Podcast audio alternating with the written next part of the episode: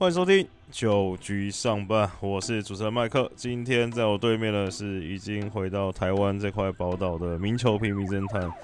耿博轩先生。Hello，各位听众朋友，大家好。对吧？有闻到，有算闻到自由的空气了吗？哦，没，还好。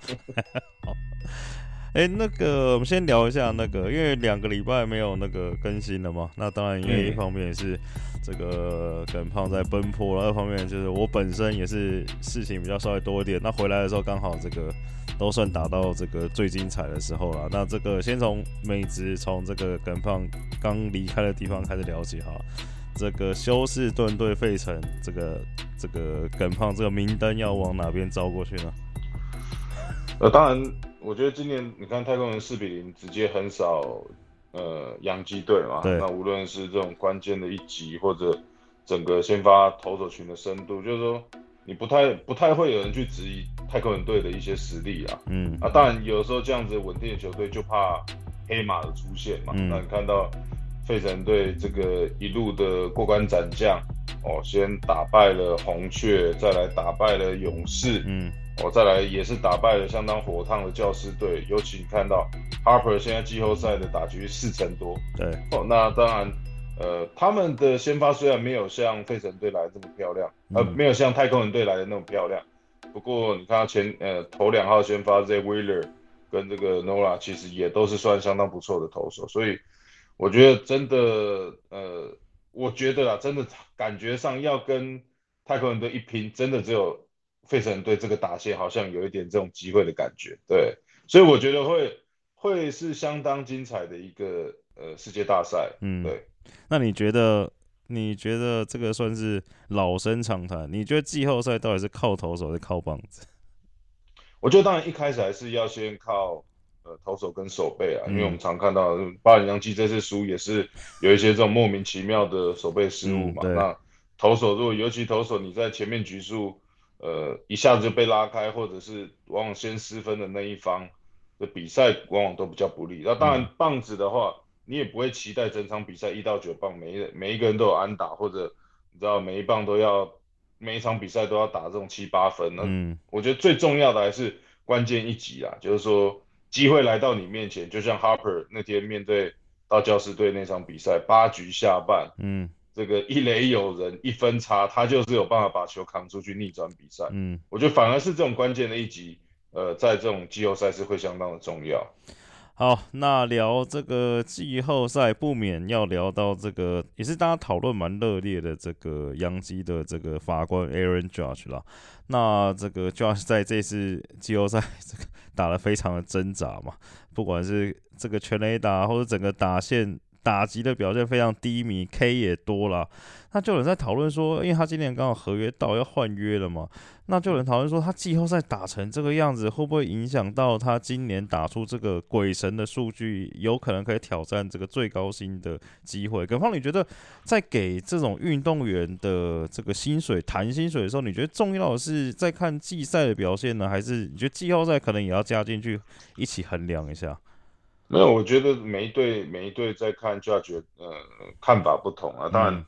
你可以看到 Judge 赛季打这样的一个成绩，六十二轰，那维持不错不错，呃，就是说一直都维持相当好的一个手感跟能力跟表现。我觉得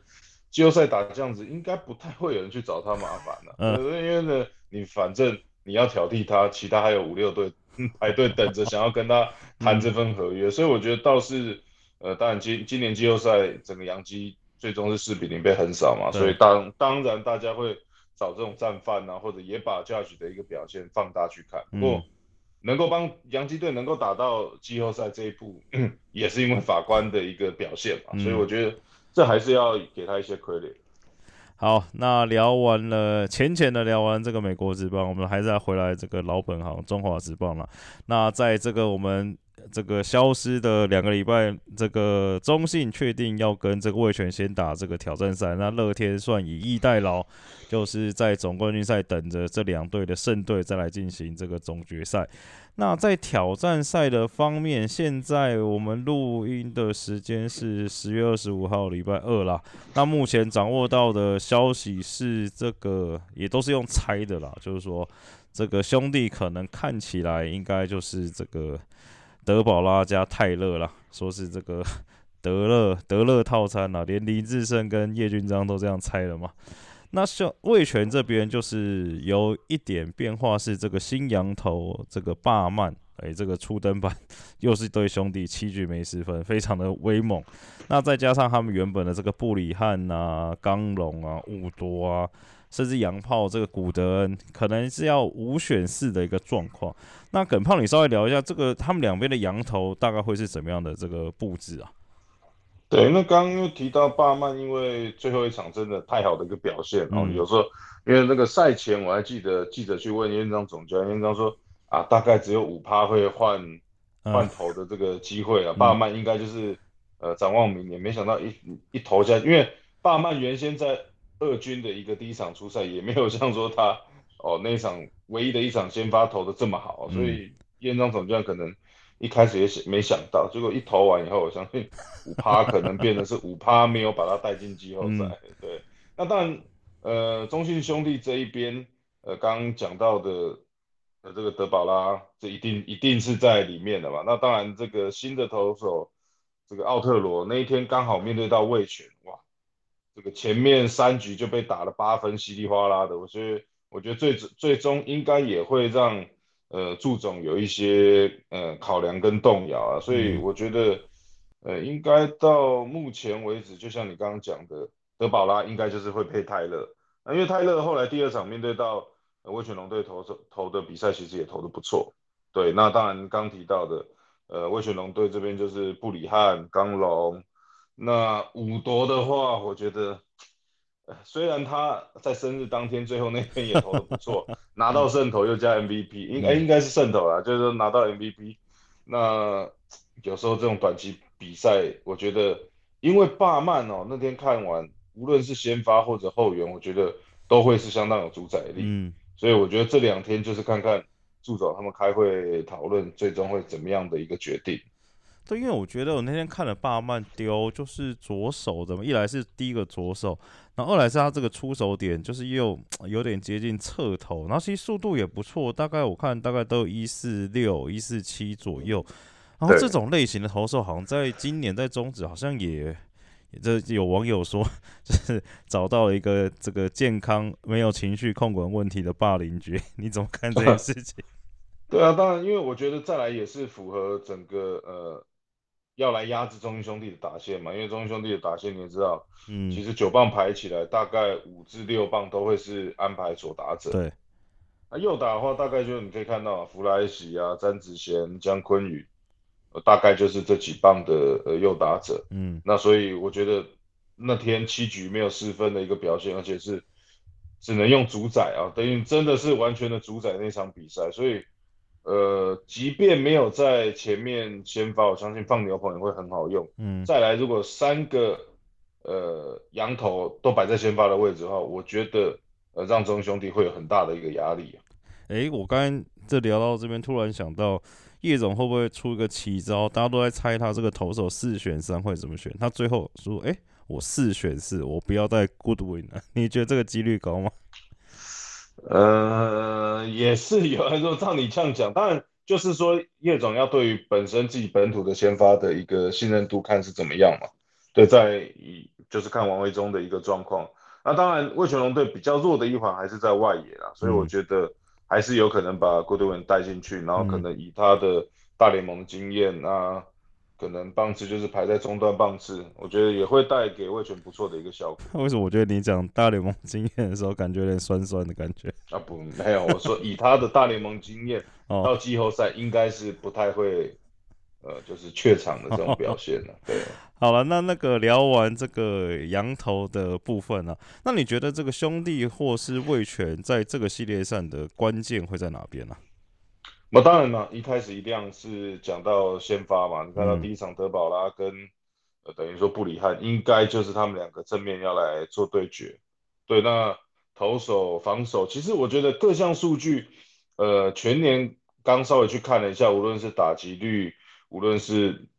呃投手的防御率跟守备能力，其实两队都是差不多了。那当然，我觉得到了季后赛就是比临场的一个表现。那再来，可能魏全龙队的一些打线里面，包含像郭天信，包含像呃李凯威这些比较年轻的选手，有没有办法在第一年的季后赛就可以打出呃赛季的一个成绩？再来就是可能像吉吉吉奥巩冠，呃像智胜学长，怎么样去带领这些年轻选手在呃季后赛哦不要那么紧张，甚至把应有的水准去表现出来。哎，我好奇问你一件事，因为我看到，就像你刚才讲的，很多人都在讨论这个兄弟，不管是对讲打总冠军赛的经验也好，拿冠军的经验也好，都是非常的丰富嘛。那魏权也是这新成立的球队，第三年就杀进了这个季后赛，就大家在讨论这个季后赛经验啊，就你刚才讲年轻选手会不会怯场这件事情，到底这个差在哪边呢？以你你第一次打季后赛的时候是很很稚嫩吗？看到上去会抖是吧？呃，那时候因为因为我那时候也是从国外回来嘛，那再来可能呃先前也在中华队，其实有一些累积的一些经验。那当然，我觉得这个就是常讲的嘛，可能你在这种满场的球迷呃面前，你有没有办法正正常的发挥？甚至到这种不像季赛，呃季赛常讲的嘛，你这场打不好，可能啊明天再来。可是有时候季后赛是没有明天的比赛，甚至。这个打席，这一个手背就定输赢的情况下，你有没有办法那样子的一个心理去承担这样的一个压力？好，那我们先稍微休息一下，待会再回来就局上班。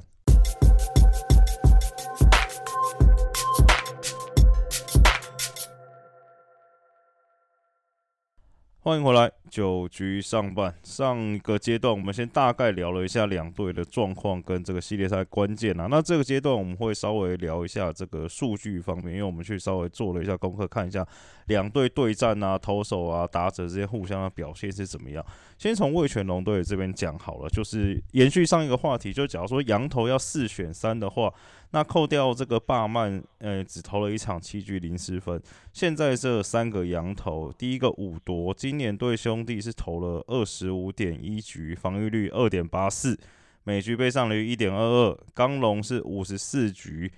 那防御率是二点六三，每局被上垒率一点一二。布里汉二十九点二局，然后防御率是四点二五，WHIP 一点八二，这就非常有趣了。这大家都知道布里汉可能是今年算卫权的 Ace，但是相较之下投卫权，哎，投兄弟他是比较不理想的。那这个叶总会这个什么相信球队的 Ace 会继续排他呢？还是真的说哦，我真的在看一下这个对战，你这个。比较起来比较不行，会不会就这样把布里汉排掉了？那我觉得应该不会啦，因为毕竟布里汉还是正宗的呃 S 的投手嘛。那上一场呃最后一次他碰头也是面对到中心兄弟，最后五局投球，其实账面的成绩也没有到很好了，被打了九支安打跟一次的四坏九保送，那也失掉了五分。尤其其实他面对到中心兄弟的一个三振能力，并没有像呃面对到其他球队来的这么好。对对，那可是。S 还是 S，该给的面子还是要还是要给啊。嗯，对，所以我觉得第一站这边应该还是会呃排布里汉呃下去来面对到中心兄弟。嗯，因为我觉得照你这样排布里汉队，那可能要对德保拉，那这样刚龙可能就要去丢第二站对泰勒。其实对魏权不一定不好，因为其实刚龙丢中信兄弟是相对来说比较出色的。对，对啊，那就是说你。反正德保拉谁跟他拼，可能 呃也不是这么好拼的，对，那反而说要让面对到最好的刚龙下去面对到泰勒，你搞不好还有一些机会，对。好，讲完魏权先发这边，呃，魏权的牛棚看起来这个是我觉得会个人觉得比较担心一点啦。那一方面可能是这个兄弟的做到比较多，那大家我们之前节目也讨论过林凯威，其实对兄弟的表现。跟他这个整季的成绩差非常多的，他对兄弟这个 每局被上垒率是二点五七，防御率是九点六四啊，跟他一般防御率二点五一差非常非常多。那另外一个，其实他们这个左投的要角，其实可能是对中信兄弟应该是要非常强大的一个武器。这个王玉普啦，今天其实投的不错，但是对到兄弟投了十五局。呃，八四三振十次保送，防御率是七点八。那另外一位是下半季接这 closer 的陈冠伟，投五点二局，这个防御率也到七点九四，等于是这个牛棚三大这个防坡体，好像对中信都挡不太住的感觉。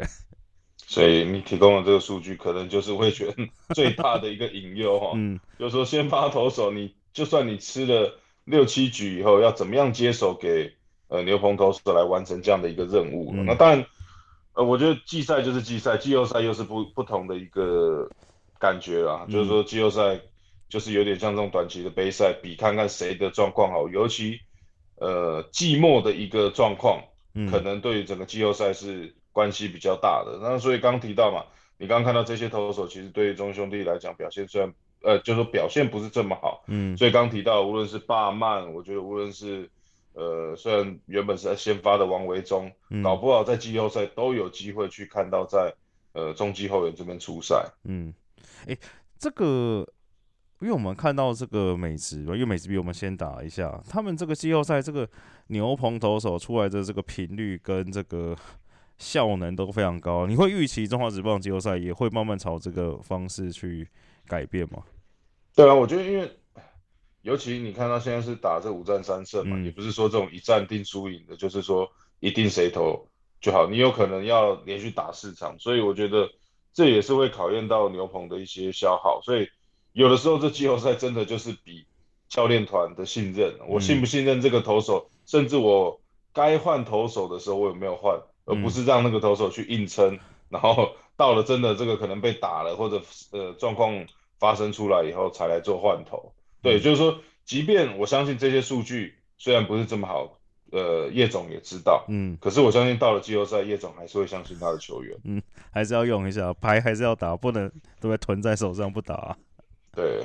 好，那这个魏权的打线这边啊，魏权打线这边就比较有趣了。魏权打线分成两组啊，一组是这个对兄弟打的特别好，就是跟这个全年成绩比起来，有林志胜啊，对他对兄弟这个打击三围是三乘五六，上垒率四乘五，长打四乘四六。李凯威三二七四零七四零六，哦，拿模一样打兄弟，这个打击也超过三成。郭天信三乘五七啊。那但是也是这个乐组之外，也是有人组啊。人组的话就是这个刘基宏打到兄弟的话，这个打击率剩两成一九，上垒率两成五五。张振宇的话是两成五八，上垒率剩三成。啊，陈品杰剩两成一七。这个哦，这个 Good Win 大联盟之力的打兄弟八场一成九四，两成一九，两成九的这个长打率。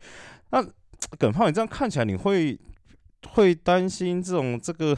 冷热两极的打线，这个叶总不太好调度吗？嗯，其实不会啊。费城这次赢教师队就是靠前五棒 五连星嘛。然后魏全龙队看看可不可以也来一个五连星，前五棒打的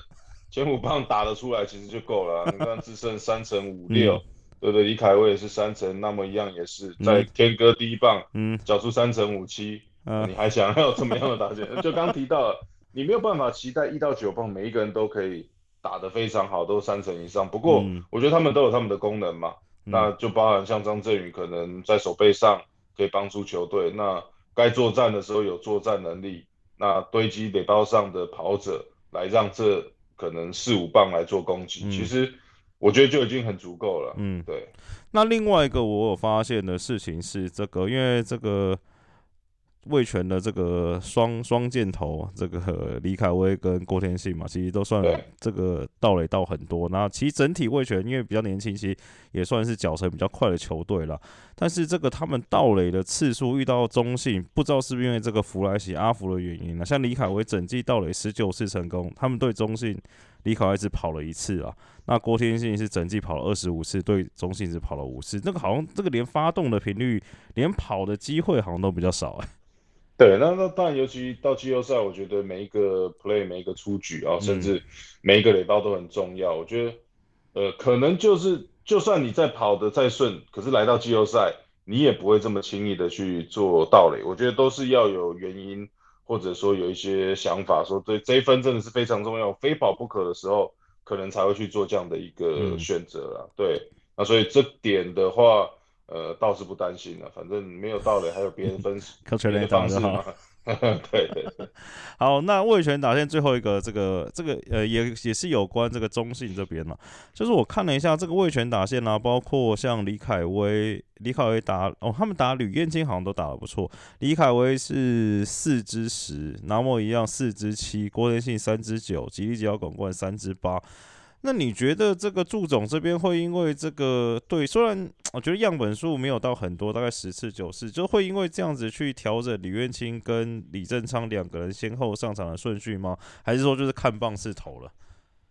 我我觉得就是说到了季末，看到李正昌其实跟李元清状况都维持的不错。对，那几个可能嘛？那第一个，我觉得像这种第一站、第二站，在还没有发生什么事情的情况下，嗯，有可能总监会先相信。就是我相信李元清哦，你在赛季帮我们拿这的这个救援的成功次数相当的多，哎，你也有贡献，那甚至对球队能够打到这一步，下半季能够进入到季后赛，其实李元清的功劳也相当的大。嗯，那我觉得一开始可能相信他，那当然，如果第一次的测试真的没办法守下来以后，可能很快的你就必须随机的来做调整，可能就必须把李正昌放到比较后面。那甚至要去做一些呃棒次呃甚至左右打的一些调整，对我觉得当然一开始还是会信任的。那当然季后赛这种没有明天的，你这一场 这一场其实有状况，其实你必须很果断、很果决的赶快去做调整。对，大概是这两个方向。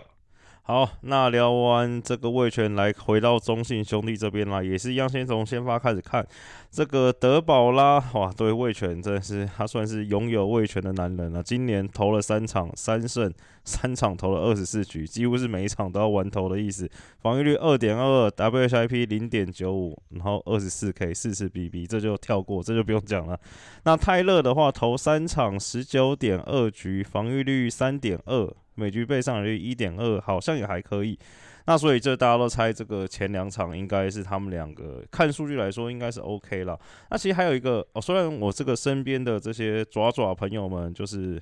有在聊说，哎，其实好像是不是可以不用讨论第三站的鲜花投手，就号称要二比零就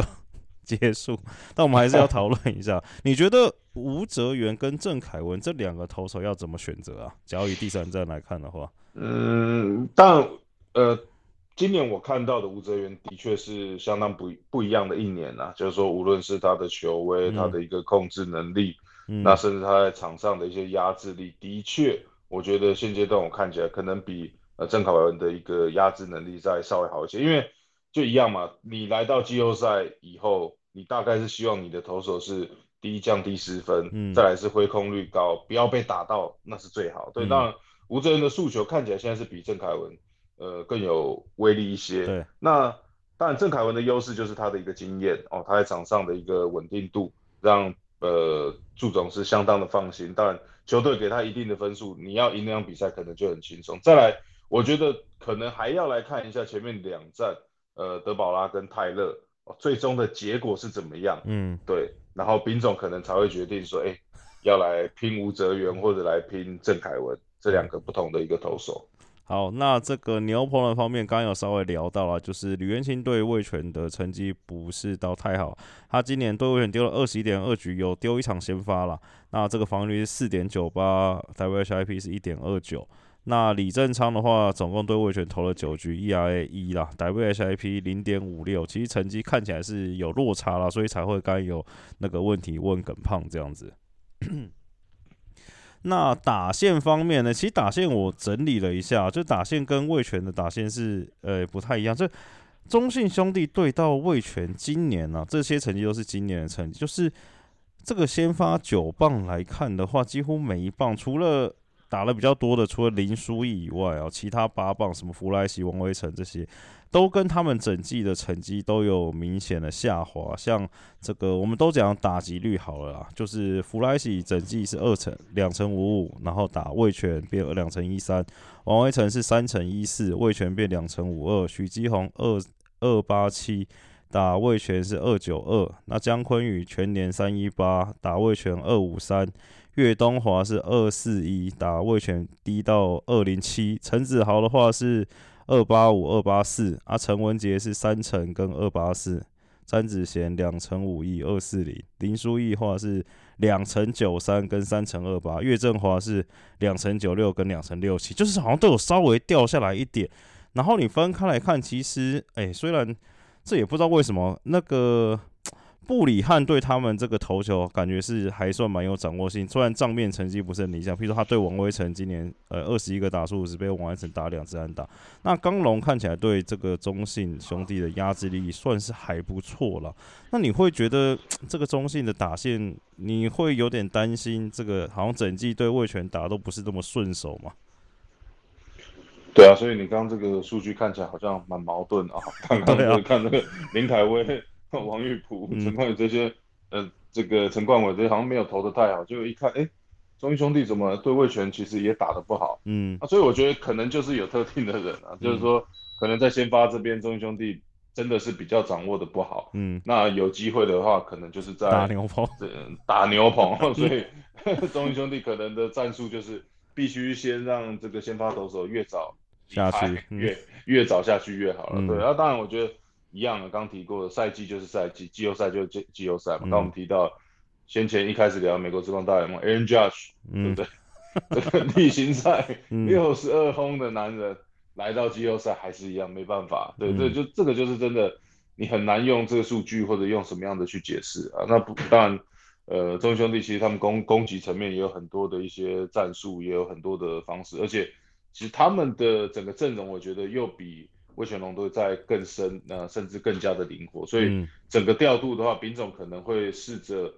看呃每个选手不同的状状况来做一些调整。嗯，好，那这个挑战赛可能就聊到这边了。那随着战况，我们下一集应该就是开始聊这个总冠军赛的部分了。那接下来还是有一些这个直球对决球迷提问的问题啊。第一题，这个算。算大家都蛮想知道，就是在想请问一下耿胖，今年这个新人王人选你会投给谁啊？大家这个讨论度比较高的就是这个魏权的新任 closer 陈冠伟跟这个乐天的许俊阳啦。那两个人数据上看起来是这个许俊阳好了一点点，但是在球队定位上陈冠伟比较重要。那耿胖以你，只要你是评审的话，你会怎把你的票这票投给谁呢？呃，要是我的话，我会给陈冠伟啊，就像你刚刚提到的，那当然他出赛数，呃，毕竟五十场，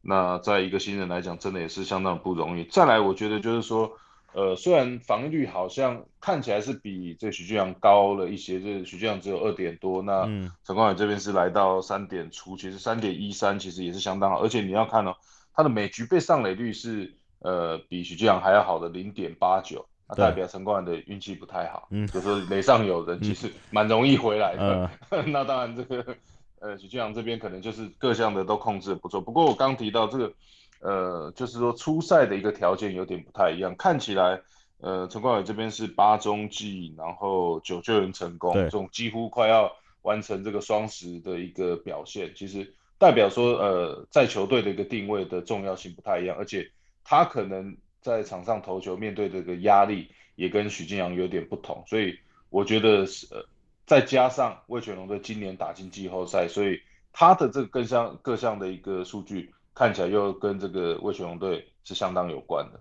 好，第二题这个哇，这个你可能比较不好选了，这个也是另外一个奖项，东山再起奖，今年哇角逐激烈，林志胜、胡金龙、王胜伟。啊，当然就是给资深学长了。对，对啊。我因为我看那个，其实大家讨论，现在感觉风呼声啊，我说网友那边呼声比较高是王胜伟，因为大家觉得这个，因为智胜跟金融主要都 DH 比较多嘛，那至少王胜伟也还有在守游击啦，没有功劳也有苦劳。对啊，当然了，胜伟今年呃帮这个你看副帮嘛，这个不断的在找寻游击的人选。